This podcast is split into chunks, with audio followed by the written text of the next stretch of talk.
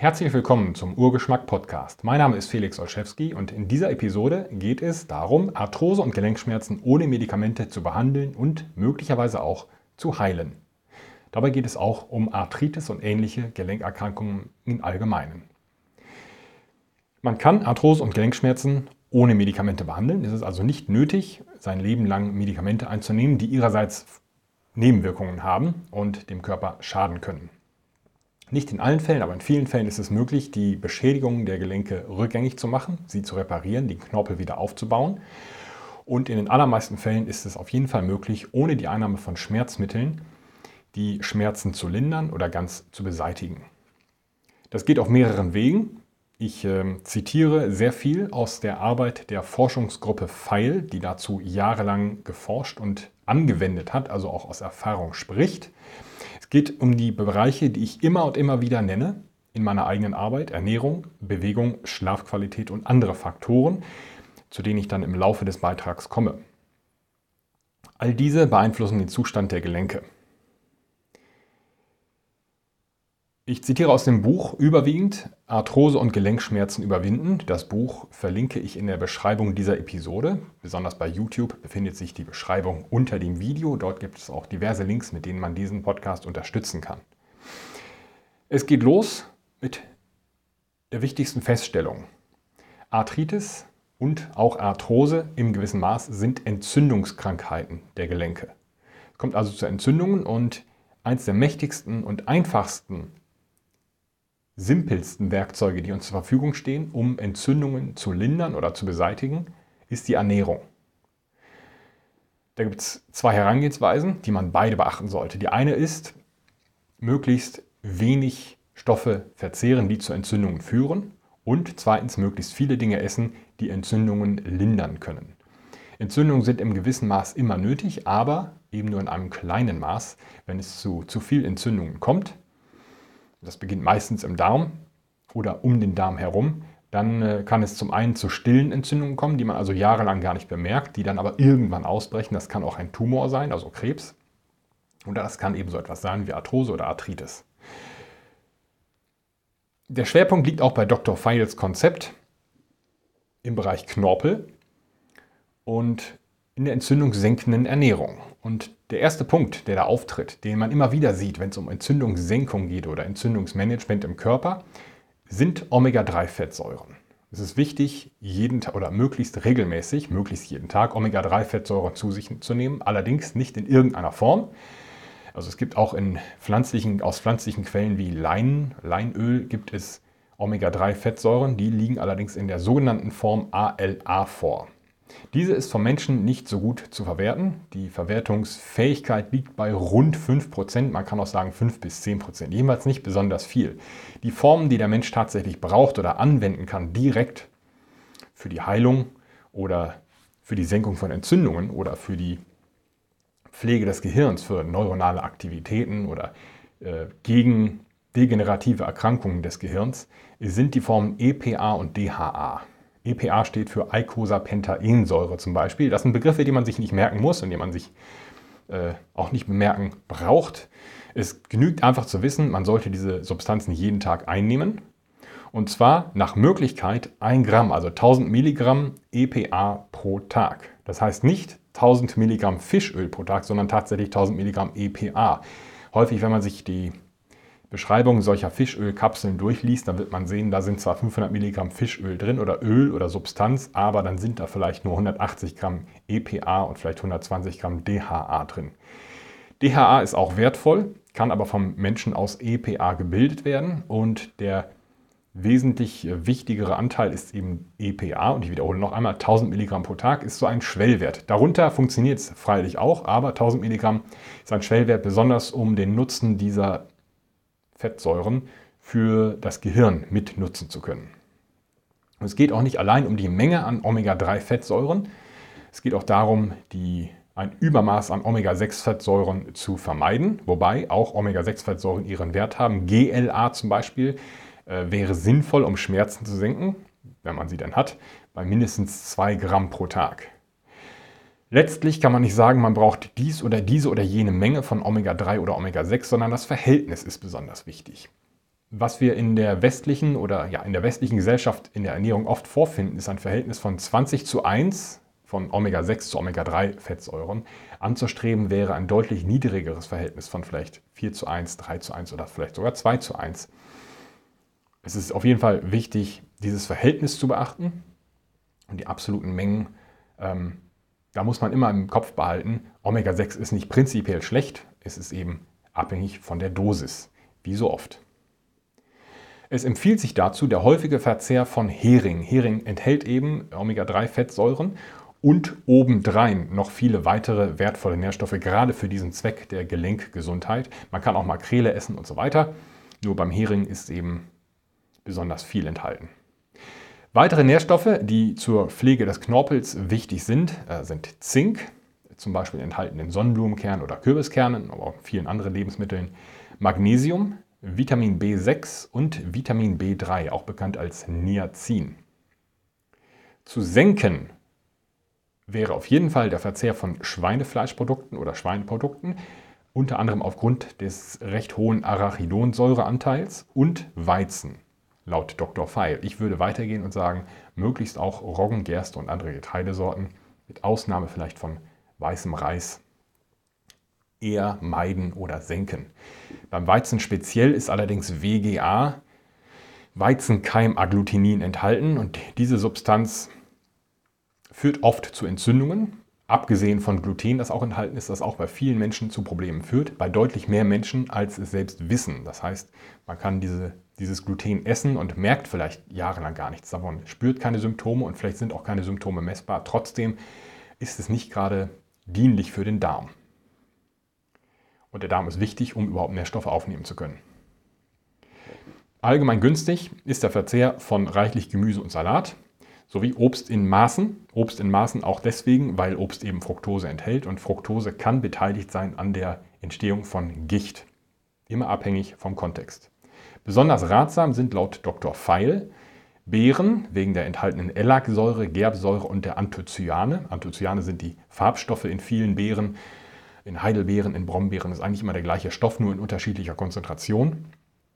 Reife Tomaten, möglichst roh wegen des enthaltenen Lycopins.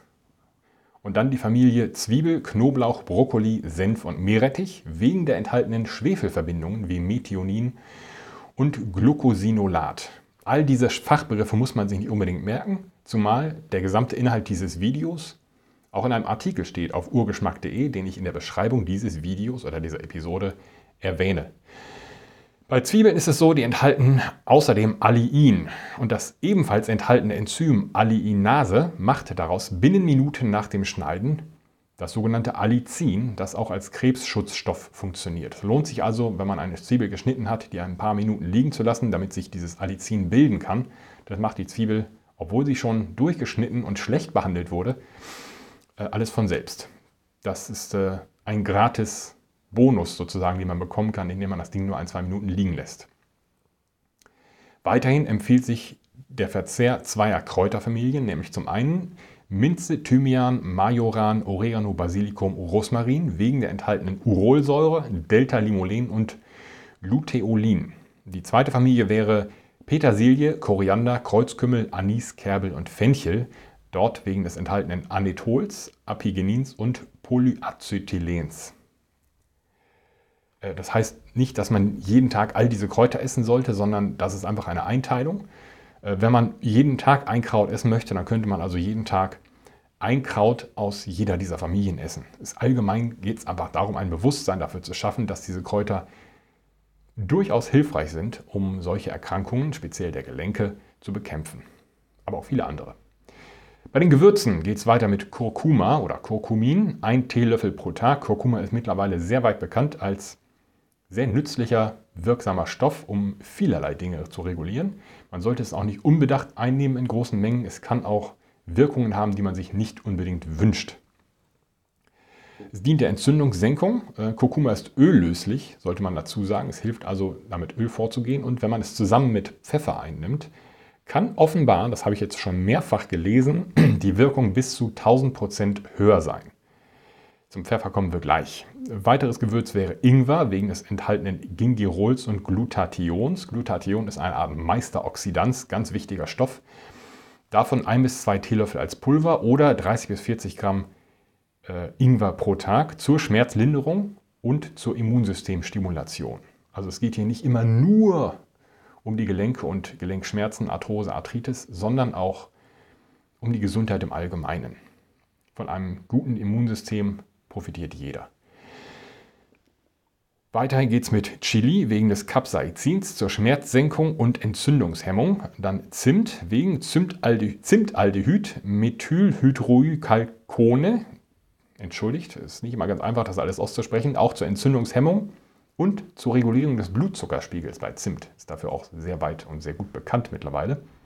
Und dann eben Pfeffer wegen des Piperins sowie Kakao wegen Epikatechin oder Katechin Procyaniden, Procyanidinen und Salsolinol zur Entzündungshemmung. Und da empfiehlt sich ganz einfach entweder Kakaopulver, also nicht das Pulver zum Anrühren, wo Zucker und Rieselhilfen drin sind, sondern reines, pures Kakaopulver oder der Griff zu dunkler Schokolade.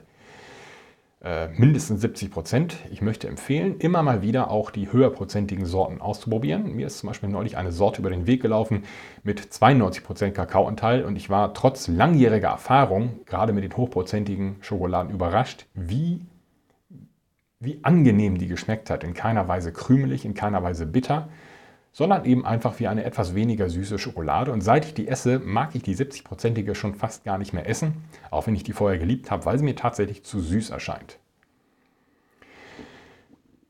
Dann gibt es eine, ein Rezept für einen Balsam zum Auftragen auf die schmerzenden Stellen, hergestellt aus einer Mischung aus Magerquark, Chili, Ingwer und Leinöl.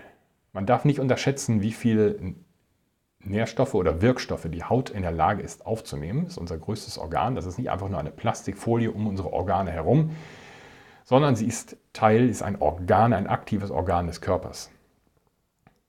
Allgemein ist eine gute Mikronährstoffversorgung wichtig zur Entzündungshemmung und zur Schmerz Schmerzsenkung. Weitere Stoffe, die die Forschungsgruppe empfiehlt, sind Bohr, zum Beispiel enthalten in Pfirsich, Gurke, Zucchini, Pflaume und roter Beete zur Entzündungshemmung und Schmerzsenkung. Davon mindestens 9 Milligramm pro Tag.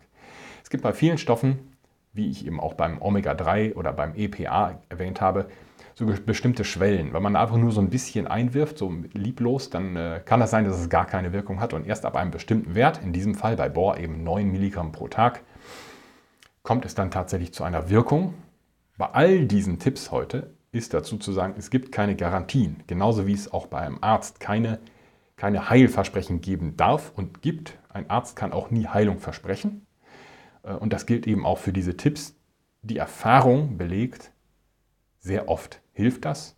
Entweder die Schäden komplett rückgängig zu machen und die Schmerzen, Schmerzen komplett zu beseitigen oder jeweils zumindest zu lindern. Weiter geht es mit einem guten alten Bekannten Vitamin D3. Der Blutstatus sollte dabei 60 Milligramm pro Liter liegen. Beziehungsweise schreibt Dr. Feil 4000 IE pro Tag. Internationale Einheiten sind das. Das ist sehr umstritten. Man muss auch immer dazu fragen, wie wird dieses Vitamin D3 gemessen? Wird freies Vitamin D3 gemessen oder nicht? Da sollte man bei der Messung dann sehr genau darauf achten. Äh, auch die Einnahme von 4000 Einheiten pro Tag ist sinnvoll, speziell im Winter, wenn die Sonne nicht ausreichend scheint oder die Haut erreichen kann. Wenn der Blutstatus sehr niedrig ist, wird das nicht genügen. Dann kann es sein, dass es nötig ist, einige Wochen lang oder vielleicht auch Monate 10.000 bis 20.000 IE pro Tag zu nehmen. Keine Sorge, ja, es gibt immer wieder Geschichten über eine Toxizität, die geht aber erst so bei den Hunderttausenden pro Tag los. Möglicherweise, also auch nicht zwangsweise. Da sollte man sich dann auf jeden Fall über den eigenen Status erkundigen. Da ist ausnahmsweise Messen besser als Schätzen, wobei man auch so weiterkommen kann. Weiterer Stoff, Vitamin E, 10 Milligramm pro Tag zur Ergänzung. Vitamin K1 und K2, bei K1 mindestens 700 Milligramm pro Tag. Zur Entzündungshemmung und zum Schutz vor Knorpelabbau sowie zum, für den Bindestoff äh, Bindegewebsstoffwechsel, der auch sehr wichtig ist. Also es geht da nicht nur um Gelenke, sondern auch um andere Orte, wo Bindegewebe zum Einsatz kommt. Selen, 100 bis 200 Milligramm pro Tag. Mikrogramm, Entschuldigung, ganz wichtig bei Selen. 100 bis 200 Mikrogramm pro Tag. Kupfer 3 Milligramm pro Tag und Mangan 5 bis 6 Milligramm pro Tag. Auch beim Kupfer immer an die Höchstdosis denken. Bei allen Stoffen wohlgemerkt. Wer da unsicher ist, sollte darüber mit seinem Arzt sprechen. Hagebutte nicht erhitzen, aber als Wirkstoff zur Schmerzsenkung und für die Gelenkbeweglichkeit 5 bis 10 Gramm Hagebuttenpulver pro Tag und seltener erwähnt Teufelskralle, Entzündungssenkung bei mehr als 50 Milligramm pro Tag. Je weiter es runterging in dieser Liste, desto obskurer wird es aus meiner Sicht. Das heißt nicht schlecht oder weniger wirksam, aber einfach nur nicht ganz so stark erprobt vielleicht nicht ganz so weit verbreitet und auch nicht ganz so gut untersucht in wissenschaftlichen Studien, die nicht das Nonplusultra sind. Denn da ist es immer recht reduktionistisch und man muss sehr, sehr genau darauf achten, was genau gemessen wurde und wie gemessen wurde und ob da nicht nachträglich noch herauskommt, dass die Studie nicht sorgfältig genug durchgeführt wurde oder dass Fehler gemacht wurden. Da komme ich gleich noch im Detail zu. Und es gilt wie so häufig das Gebot, viel trinken. Dabei wirkt besonders grüner Tee, denn der senkt chronische Entzündungen und hemmt unter anderem das sogenannte TNF-Alpha, das auch mitverantwortlich wäre, soweit mir bekannt ist, für Krebs, für Tumore. Drei bis vier Tassen pro Tag. Der nächste große Abschnitt in diesem Buch ist Gewichtsmanagement. Denn wer mit viel Übergewicht rumläuft, belastet unnötig seine Gelenke. Das ist also hilfreich, auf jeden Fall diese Tipps zur Ernährung zu beachten. Aber all das wird auf Dauer nicht helfen, wenn man die Gelenke überlastet. Und deswegen ist es für jeden, der übergewichtig ist, sinnvoll abzunehmen. Die Empfehlungen von Dr. Feil dazu sind recht knapp. Er empfiehlt hauptsächlich Kohlenhydrate verringern, ein häufiges, häufig erfolgreiches Rezept, hochwertiges Eiweiß essen, zur Sättigung und zur Versorgung mit Aminosäuren. Er empfiehlt 1,5 bis 2 Gramm pro Kilogramm Körpergewicht pro Tag. Das heißt bei 80 Kilogramm Körpergewicht ca. 120 bis 160 Gramm Protein pro Tag. Diese Empfehlung von Dr. Feil liegt zum Beispiel beim Doppelten dessen, was die Deutsche Gesellschaft für Ernährung empfiehlt, von der ich nichts halte. Diese Empfehlung von 1,5 bis 2 Gramm pro Kilogramm Körpergewicht pro Tag deckt sich zum Beispiel mit dem, was viele Sportler, Hobbysportler sowie Berufssportler einnehmen. Teilweise liegen sie sogar darüber, was sich erfahrungsgemäß einfach als sinnvoll erwiesen hat, wenn man etwas von seinem Körper erwartet, wenn man Leistung erwartet, wenn man etwas leisten möchte und dabei gesund bleiben möchte. Und es gibt auch keinerlei Hinweise darauf, dass diese Mengen für einen normal gesunden Menschen, jemanden also, der besonders nicht unter einer Niereninsuffizienz leidet, schädlich wären. Da kann ich absolut zustimmen bei dieser Empfehlung. Und ausreichend Schlaf, ja, auch für Gewichtsmanagement. Über Schlaf habe ich eine ganze lange Episode gemacht. Darauf werde ich auch unter dieser Episode verlinken. Schlaf hat eine ganze Reihe, guter Schlaf hat eine ganze Reihe positive Auswirkungen auf die Gesundheit, so eben auch auf das Körpergewicht, weil ein guter Schlaf wichtig ist für gute Blutzuckerkontrolle und gute, einen guten Insulinhaushalt. Darüber hinaus rät Dr. Feil zur Einnahme von Taurin, das ist unter anderem enthalten in Garnelen, zur Optimierung des Fettstoffwechsels. Zusätzlich helfe Leucin, unter anderem in Eiern und Käse enthalten, 3 Gramm pro Tag, der Insulinsensitivität und dem Fettstoffwechsel. Die Wirkung dieser beiden Stoffe scheint mir vernachlässigbar. Da würde ich eher an anderen Stellen ansetzen, ähm, bei einem genaueren Blick auf die Inhaltsstoffe der Lebensmittel. Äh, bei Sorgfalt bei der Zubereitung möglichst viel selbst kochen, selbst zubereiten und eben auf Getreide verzichten, so wie es zuvor erwähnt wurde.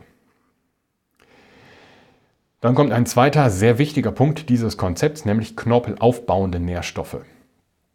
Knorpel kann sich nicht aus dem Nichts regenerieren. Der braucht dafür Futter und eben so eine Art passende Bausubstanz. Wie das funktioniert, dazu kommen wir später, nämlich einfach nur diese Stoffe einnehmen wird nicht genügen. Das erste wäre Kieselsäure, ist unter anderem enthalten in Kartoffelschale, Banane, Ackerschachtelhalm und Brennnessel. Er empfiehlt der Einfachheit halber drei Kapseln Ackerschachtelhalmkonzentrat pro Tag. Und dann die beiden Stoffe möglichst in Kombination Glucosaminsulfat und Chondroitinsulfat über mindestens sechs Monate. Also nicht einen Monat einnehmen und dann frustriert aufgeben. So etwas braucht Zeit. Die Dosis ist wichtig. Glucosaminsulfat mindestens 1500 Milligramm pro Tag und Chondroitinsulfat 1200 Milligramm pro Tag. Diese beiden Stoffe zusammen können in vielen Fällen die häufig verabreichten Hyaluronsäurespritzen ersetzen. Und hier kommen wir jetzt zu den Studien. Es gibt, gab eine Studie, die wurde wohl in Spanien durchgeführt. Da hat ein Hersteller dieser beiden Stoffe in Auftrag gegeben, die Wirksamkeit zu belegen. Und das ist den Wissenschaftlern nicht gelungen. Und dann war das Theater groß und die Medien haben sehr gerne darüber berichtet, weil es ja schön ist, wenn mal jemand versagt die großen bösen Wirkstoffhersteller. Hinterher hat sich herausgestellt, die Vorgehensweise war nicht korrekt. Es gab also eine ganze Reihe von Schreiben zu dieser Studie, äh, was da alles schiefgelaufen ist, was schief gemessen, äh, was falsch gemessen wurde und so weiter. Es gibt demgegenüber eine Reihe von Studien, die die Wirksamkeit dieser beiden Stoffe belegt und vor allen Dingen gibt es reichlich praktische Erfahrungen, wo genau diese Stoffe gewirkt haben und funktioniert haben. Da sie wohl keinen Schaden anrichten, würde ich sagen, im Zweifel für den Angeklagten, also für diese beiden Stoffe, das heißt ausprobieren. Ist also ein, ich würde sagen, der wichtigste Baustein in diesem Konzept von der Forschungsgruppe Pfeil. Weiter geht es dann mit Kollagenhydrolysat, 10 Gramm pro Tag. Schadet nie, würde ich sagen. Dann Arginin, das ist unter anderem enthalten in Kürbiskernen, Hähnchen, Nüssen und Spirulina. Davon 6 Gramm pro Tag. Und Methionin, hört man auch häufiger, in Rindfleisch, Paranüssen und Spirulina enthalten. 1,5 Gramm pro Tag. Dann geht es weiter mit einem kurzen Abschnitt im Buch zur Darmsanierung, das heißt Darmpflege. Ich denke, die Forschungsgruppe Pfeil räumt dieser, diesem Aspekt nicht genug Platz ein. Das ist nachvollziehbar, weil man darüber ganze eigene Bücher schreiben könnte und weil auch die Forschung da noch lange nicht abgeschlossen ist. Sie ist in keinem Bereich abgeschlossen, aber bei der Darm, Darmforschung, Mikrobiomforschung sehen wir immer mehr, dass wir erst ganz am Anfang stehen. Wir wissen schon sehr viel, können sehr viel ablesen und respektieren mittlerweile auch so etwas wie die Mikrobiom-Darm-Hirnachse und so weiter. Die wertvollsten Nährstoffe sind jedenfalls wertlos, also all die Dinge, die ich gerade genannt habe, wenn der Darm die gar nicht aufnehmen kann weil er erkrankt ist, weil er nicht ideal funktioniert. Und das lässt sich nicht immer von außen sehen an einem Patienten und auch nicht mit einfachen Mitteln, äh, Blutmarkern und so weiter messen. Die gleiche Ursache, die für die Gelenkentzündungen verantwortlich ist, kann eben auch da liegen im Darm. Also Entzündungen im Darm können die Ursache sein, die können aber auch schon die Folge einer anderen Ursache sein, die so Gemeinsamkeiten hat. Das sind die sogenannten stillen Entzündungen, von denen ich gesprochen hatte von denen ich gesprochen hatte, entschuldigt. Die Mittel zur Verbesserung der Darmgesundheit sind zahlreich. Dr. Feil empfiehlt konkret Glutamin. Das ist unter anderem enthalten in Parmesan, Sonnenblumenkernen, Gouda, Edamer, Mohn, Dinkel und Rind. Dinkel, den er erwähnt, würde ich, wie jedes andere Getreide, im Rahmen der Behandlung eines beschädigten oder belasteten Darms nicht verzehren. Da würde ich komplett darauf verzichten. Aus den auch zuvor genannten Gründen unter anderem wegen des Glutens. Glutamin gibt es auch als Pulver. Es gibt Berichte darüber, dass das ganz furchtbar schmeckt und nach Ammoniak riecht. Das passiert dann, wenn es falsch gelagert wurde. Das sollte man dann also auf jeden Fall beachten. Glutamin ist sonst recht geschmacksarm, geschmacksneutral. Glutamin dient unter anderem der Pflege der Integrität der Darmwand. Es dient der Pflege der Darmschleimhaut und es dient wohl auch direkt dem Darmmikrobiom. Dr. Feil gibt keine Dosis an. Ich habe das längere Zeit recherchiert, auch für einige Klienten. Als Tageshöchstdosis gilt 14 Gramm pro Tag. Aber das ist getestet von der amerikanischen FDA, der Food and Drug Administration. Die haben einfach keine höhere Dosis getestet. Die äh, in Studien wurde sehr viel getestet und man hat lange Zeit Mengen von 15 bis 30 Gramm pro Tag verabreicht, die sehr wirksam sind zur Pflege des Darms, auch zur Behandlung von Leaky Gut, Leckdarmsyndrom, äh, Morbus Crohn oder Colitis ulcerosa. Und auch Mengen von 60 Gramm pro Tag haben sich als problemlos erwiesen. Man muss dazu sagen, Glutamin ist, ich glaube, die am häufigsten im menschlichen Körper vorkommende Aminosäure. Die ist nicht essentiell. Also der Mensch kann die selbst herstellen, aber die zusätzliche Einnahme kann eben helfen, äh, um solche Probleme zu behandeln. Vorsicht ist geboten, erstens bei diesen hohen Dosen, da sollte man sich möglicherweise langsam rantasten, denn eventuell kommt man mit einer hohen Dosis nicht sofort klar. Da kann es dann zu Reizungen kommen oder zu Darmproblemen. Also langsam anfangen, wie mit allen Dingen. Zweitens, wenn man unter einer Glutenunverträglichkeit leidet, in irgendeiner Form, Sensitivität bis hin zu Zöliakie, sollte man ebenfalls sehr vorsichtig sein mit Glutamin. Das kann die gleiche Reaktion auslösen. Es gibt da Ähnlichkeiten zum Gluten, nur Ähnlichkeiten. Für aus Sicht, aus Sicht des Immunsystems, bei Autoimmunerkrankungen ist das immer nicht ganz einfach. Weiterhin empfiehlt Dr. Feil zur Verbesserung der Darmgesundheit kurzkettige Fettsäuren, Short Chain Fatty Acids SCFA, die werden erzeugt von Darmbakterien, unter anderem aus Mehrfachzuckern. Äh, die sind enthalten unter anderem in Spargel, in Zwiebeln, in Dinkel, Bananen und Knoblauch. Auch da würde ich beim Dinkel wieder eher verzichten. Sowie Joghurt, Sauerkraut und andere Fermente, wie zum Beispiel Kimchi. Äh, möglichst nicht pasteurisiert, damit die Bakterien noch leben. Wobei ich immer noch skeptisch bin und die Forschung nicht für abgeschlossen halte, ob die Bakterien wirklich die das Milieu im Magen überhaupt überleben. Auch das ist wohl noch unklar, wie wertvoll die Zufuhr lebendiger Bakterien überhaupt ist. Der nächste große Abschnitt ist Bewegung. Wir brauchen gerade bei Arthrose und bei Gelenkschmerzen Bewegung, um die Stoffe, die wir aufnehmen, in den Knorpel einarbeiten zu können. Das geht nicht vom Knochen aus, sondern das muss über die Gelenkflüssigkeit funktionieren. Zudem braucht man die Bewegung, um die Muskulatur zu stärken, die Stützmuskulatur, die Bänder und so weiter. Und äh, diese Arbeit pflegt also die Gelenke und schützt sie zugleich durch eben die Stärkung der Muskulatur. Das ist hier unterteilt in fünf Bereiche. Ganz konkret Koordination, das wäre so etwas wie Einbeinstand oder Einbeinstand dann immer mit Variationen, mit Kopfdrehung, mit Oberkörperdrehung oder mit einen Ball prellen oder ein ganz toller Tipp von einer exzellenten Physiotherapeutin, ähm, die ich kennengelernt habe, Einbeinstand, beziehungsweise etwas, was man jeden Morgen und jeden Abend mindestens einbauen kann. Zähne putzen auf einem Bein. Das ist eine exzellente Balanceübung.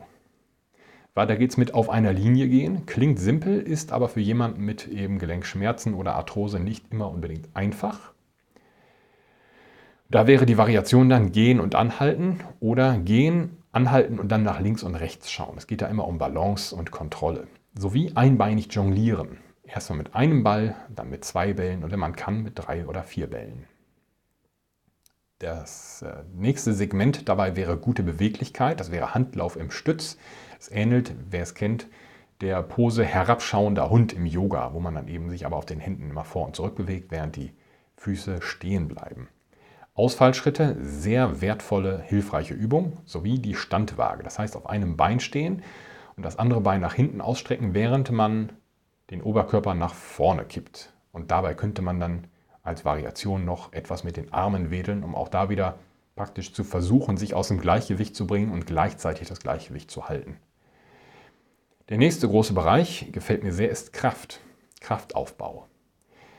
Liegestütz Liegestütz an einer Fensterbank wegen des anderen Winkels. Das ist zum einen etwas leichter, zum anderen spricht es auch eine leicht andere Muskulatur an. Der Bauchaufzug, der Unterarmstütz oder auch Plank genannt, die Kniebeuge und der Zehenstand werden hier konkret empfohlen. Weiter geht es dann mit dem Bereich Ausdauer. Und hier ist eine ganze Liste genannt. Äh, ich gehe die kurz durch. Fahrradergometer, Laufband, Ruderergometer, Steiger, Crosstrainer, das Liegeergometer, Schwimmen, Jogging, Walking, Radfahren oder Aquajogging. Viele dieser Dinge kann man auch einfach im Freien tun. Es geht darum, zu schnaufen und zu schwitzen. Das sollte man möglichst jeden Tag tun. Das dient der Ausdauer. Und der fünfte Bereich ist dann Schnelligkeit. Und Dr. Feil meint, die Schnelligkeit ist dann praktisch ein Bonus aus den zuvor genannten Kategorien. Das passiere automatisch. Ich finde, in dieser Zusammenfassung wirkt das Sportprogramm recht rudimentär. Also ich meine, es ist deutlich mehr dran. Man sollte deutlich mehr tun. Ich, mein Eindruck ist, dieses Buch richtet sich damit an eine breitestmögliche Zielgruppe. Und das ist absolut nachvollziehbar. Die wollen eben niemanden abschrecken. Also das, was ich gerade genannt habe, ist aus meiner Sicht das absolute Minimum zur Pflege des Körpers und zur Pflege der Gelenke. Ähm, letztlich braucht jeder einen eigenen Plan, ein eigenes Bewegungsprogramm. Nicht jeder kann alle diese Übungen durchführen, nicht jeder mag diese Übungen, nicht jedem liegen diese Übungen. Äh, da muss man dann eben mit jemandem zusammenarbeiten, mit einem Berater, der einem sagen kann, was passt am besten zu mir, was passt in meinen Tag, muss aber auch einsehen, dass gewisse Dinge eben nötig sind, auch wenn man sie vielleicht manchmal nicht mag. Weiter geht es dann mit dem Abschnitt Gedankenkraft. Ähm, unsere Gedanken formen unser Leben und ein miese Peter sabotiert im Grunde regelmäßig dauerhaft seine Gesundheit. Das ist keine Esoterik, sondern das sind Wirkungen, die wissenschaftlich sehr gut belegt sind. Auch der Glaubenseffekt ist wissenschaftlich belegt. Man an etwas glaubt, wird es passieren und das ist wissenschaftlich belegt zur Wiederholung. So ironisch das klingen mag. Glaube ist also sozusagen Wissenschaft. Es gibt ja immer mehr Experimente dazu. Ähm, man kann durch, seine Glaub, durch seinen Glauben, durch seine Überzeugung, kann man vielleicht auch sagen, seine eigene Physiologie beeinflussen. Man kann natürlich nicht die Gesetze der Physik und der Biochemie brechen, aber man kann, abhängig davon, was man über zum Beispiel eine Mahlzeit denkt, beeinflussen, ob der Blutzucker stark ansteigt oder nicht. Und entsprechend natürlich der Insulinspiegel. Man kann also durch seine Gedanken seine Physiologie steuern. Einfach nachzuvollziehen ist das, das kann jeder nachvollziehen, wenn er sich äh, bestimmte Techniken anschaut, mit denen man durch Gedanken, durch das, was man sich vorstellt, seinen Herzschlag, seine Herzrate verringern kann. Äh, Dr. Feil empfiehlt konkret negative Gedanken meiden. Auch da wieder muss man dann einen Schritt zurücktreten und sagen, auch unsere Emotionen, die wir ja durch unsere Gedanken direkt beeinflussen, beeinflussen unsere Physiologie, nämlich auf dem Weg der Hormone. Das heißt, Hormonsystem und Emotionszentren im Gehirn sind direkt verbunden. Die wiederum sind verbunden unter anderem mit dem Immunsystem. Das ist also alles kein Blabla und keine Esoterik, sondern das sind Dinge, die schon lange bekannt sind und besonders in den letzten 20 Jahren auch in der Schulmedizin immer mehr Anklang finden und weiter untersucht werden. Man sollte auf die Sprache achten, auf die Dinge, die man sagt, also möglichst keine negativen Dinge über die eigene Gesundheit oder die eigenen Hoffnungen aussprechen. Also nicht sagen, oh, mir geht es so schlecht, das wird nie wieder was, so ist es jetzt halt, ich bin halt alt und es geht mir schlecht. Ähm, sondern eben das Gegenteil sagen, äh, es geht mir bald besser und es geht mir immer besser und es geht mir wahrscheinlich besser, als ich denke und so weiter. Man muss sich nicht belügen, aber ja, man kann sich durchaus alles schönreden. Das hilft. Man sollte auf jeden Fall Selbstverantwortung für seine Gesundheit übernehmen und selbst entscheiden über die Gesundheit. Es ist also nicht ratsam, wie ein Opferlamm zum Arzt zu gehen und zu sagen, der hat ja den weißen Kittel an, der ist hier Chef, der ist die Autorität, ich mache, was der sagt. Der hat es in der Hand sozusagen. Der Arzt kann das auch nicht machen. Was der Arzt im Grunde machen kann und sollte nur, ist, die Selbstheilungskräfte des Körpers anzustoßen. Das kann man durch Medikamente machen, das kann man auch durch Gewohnheiten des Lebenswandels tun und entsprechende Empfehlungen, die der Arzt aussprechen kann. Und wenn etwas nicht funktioniert, ist das nicht die Schuld des Arztes. Das ist ganz wichtig dabei zu sagen. Ähm, man sollte die Körpersprache ändern oder im Griff haben, also gerade sitzen, stehen und gehen, lächeln und so weiter. Ein Leuchtturm der Positivität sein sozusagen. Sollte sich klare Ziele definieren, die sollten gleichzeitig aber auch realistisch sein. Man sollte seine Ziele aber auch visualisieren, das heißt sich ausmalen, wie es wohl ist, wenn man dann, nicht ob, sondern wenn man dann dieses Ziel erreicht hat und ohne Schmerzen durch den Alltag gehen kann oder mit weniger Schmerzen oder überhaupt diese Bewegung wieder durchführen kann. Man sollte allgemein das Beste aus sich machen, sich schick anziehen ähm, oder zumindest ordentlich anziehen. Nicht für andere, sondern für sich selbst. Genauso wie man sich die Zähne putzt jeden Tag ähm, und sich vielleicht kämmt und nicht den ganzen Tag in einem drei Wochen alten Jogginganzug auf dem Sofa liegen. Ich denke, dieses Buch ist nützlich. Dieses Buch Arthrose und Gelenkschmerzen überwinden, ähm, das ich in diesem Artikel weitgehend zusammengefasst habe. Noch einmal Links zu all diesen äh, einzelnen Punkten, zu diesem Artikel und auch zu Produkten sitzen in der Beschreibung dieser Episode, dieser Podcast-Episode, auch zu diesem Buch wohlgemerkt. Die Heilung von Arthrose und Gelenkschmerzen ohne Medikamente ist in vielen Fällen möglich, nicht in allen. Das kommt darauf an, auf den Einzelfall und auch darauf, wie lange dieser Fall schon vorliegt. Ähm, ich denke man sollte es auf jeden Fall probieren und möglichst eher heute als morgen. Warum sollte man auf morgen warten? Warum sollte man diesen Weg nicht ausprobieren? Punkt. Das war's für dieses Video, für diese Episode. Wenn ihr Fragen dazu habt, stellt es mir gerne in, diesen, in den Kommentaren bei YouTube. Ich bemühe mich, all diese Kommentare zu lesen. Nicht immer werden mir alle angezeigt, nicht immer finde ich die Zeit, alle Kommentare zu beantworten. Ich hoffe, es hat euch geholfen. Wie gesagt, wenn ihr diesen Podcast unterstützen möchtet, findet ihr auch dazu Links in der Beschreibung dieser Episode. Bei YouTube sitzt die unter dem Video. Vielen Dank fürs Zuschauen und Zuhören und bis zum nächsten Mal.